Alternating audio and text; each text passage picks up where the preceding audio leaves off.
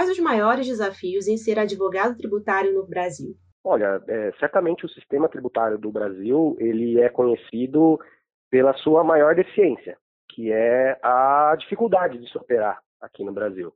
Com as leis brasileiras, é, e essas leis brasileiras são leis federais, estaduais, municipais, é, cobertas com mais exceções do que com regras. É, então, ser advogado é, tributarista aqui no Brasil não é nada fácil porque você precisa estar sempre atualizado com as novas regras e também com as exceções, como eu acabei de falar. É, e você também precisa estar alinhado com as necessidades do seu cliente. É, geralmente são empresas de segmentos diversos é, que possuem regras específicas é, para cada um desses segmentos e que o advogado tributarista precisa é, estar preparado, precisa conhecer é, e para atender de uma forma mais adequada o seu cliente. É, então, a título de exemplo, hoje, por exemplo, no Brasil, existe um regime é, de PIS e COFINS totalmente diferente para a indústria farmacêutica do que para as demais empresas. É, então, é, é, necessário, é imprescindível que o advogado tributarista que pretenda atender é, é empresas desse ramo, é, o ramo farmacêutico, é, é, imprescindível que ele esteja atualizado com essas, com essas normas, com essas leis, e também com a interpretação dessas normas né? Porque não se encerra o, o trabalho do advogado não se encerra em basicamente saber quais normas é, é, é, serão aplicáveis em um caso ou outro, mas também saber como os tribunais aplicam é, e qual o entendimento dos tribunais, sejam eles administrativos ou judiciais, é, aquela regra específica. Então é desafiador, né? Ser advogado tributarista do, no Brasil não, não é nada fácil.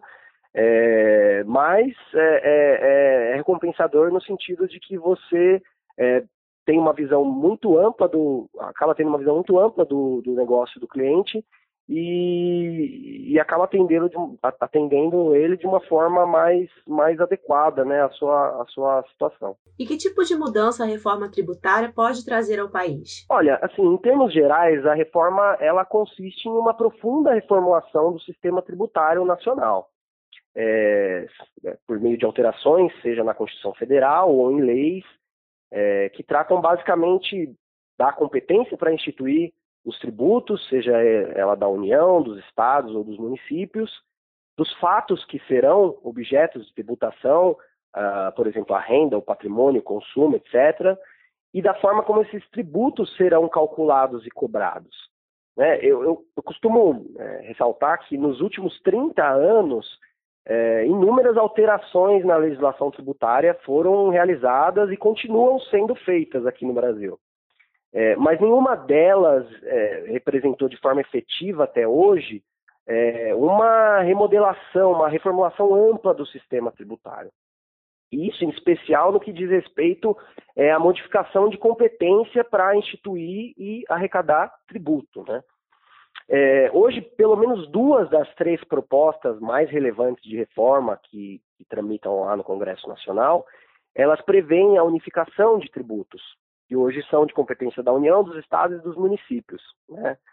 É, isso vai implicar em uma relevante né, alteração do modelo de repartição de atribuições que a gente tem no Brasil. É, de certa, em certa medida, a reforma tributária acaba sendo uma espécie de reformulação desse nosso sistema federativo. É, e é isso que, por um lado, infelizmente, acaba tornando o debate uma tarefa bem mais complexa, né? Porque ele demanda é, articulação política com governadores e prefeitos, né? Os gestores locais. É, e também eventuais medidas de compensação, né, em função de uma possível perda ou até deslocamento de arrecadação. É, já a proposta encaminhada pelo governo nesse primeiro momento, ela é bem mais contida, né, e, e, e busca se afastar um pouco desse debate. É, ela pretende unificar somente o PIS e a COFINS, que são é, duas contribuições federais, é, não mexendo, então, nos tributos estaduais e municipais, né. É, e aí, especificamente em relação ao que a gente precisa em uma reforma tributária, É, certamente que a redução da carga tributária ela é necessária, é, especialmente em atividades né, produtivas e geradoras de emprego e renda, mas outros pontos vêm sendo é, priorizados e, e, e, parecem ser até mais o foco dessas reformas, né, que são eles a, a simplificação e a transparência é, na, na, tributação. É, o, o, Banco Mundial ele faz todos os anos um estudo sobre o ambiente de negócios nos países. É, e, e, um fato alarmante é que o Brasil vem aparecendo é, todos os anos nas últimas posições no ranking relativo ao pagamento de tributos. E esse ranking não é composto somente pela carga tributária, mas também pelo número de horas necessárias por ano é, para realizar a correta apuração e, e, e pagamento desses tributos. É, é, se a gente considerar somente esse dado, o Brasil é o último colocado disparado no tempo gasto é, especialmente pelas empresas, para cumprimento de suas obrigações perante o fisco. E, isso certamente impacta no resultado e na eficiência dos negócios. É, porque são necessários verdadeiros exércitos de contadores e também advogados tributaristas, é, isso somente para garantir o pagamento correto desses tributos. É, aí, sem falar em sistemas de gestão, em capacitação de funcionários, precisa ser constante esses investimentos. É, e aí, e da onde vem essa dificuldade, né? Essa dificuldade, ao contrário do que as pessoas podem imaginar, ela não decorre somente da infinidade de leis municipais, estaduais, federais, que as empresas e os contribuintes em geral precisam observar é, ela também deriva de um conjunto enorme de exceções às próprias regras e, como eu já tinha falado, da própria insegurança jurídica que envolve a interpretação né, dessas normas. E aí não é à toa que os tribunais estejam abarrotados de ações judiciais, tanto de contribuintes quanto do próprio fisco, sobre justamente a correta interpretação da legislação tributária, né?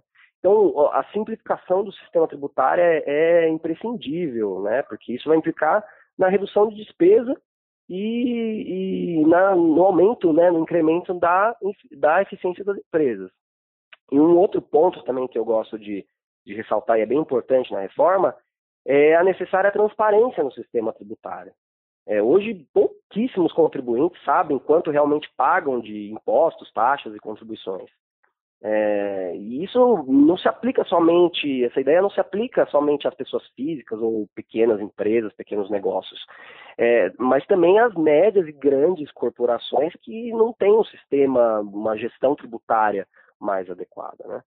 Então, acontece que a complexidade do, do sistema, ele cria dificuldades enormes para os gestores definirem qual é o tamanho real da carga tributária que eles acabam suportando e quanto disso impacta em seu custo de, de produção.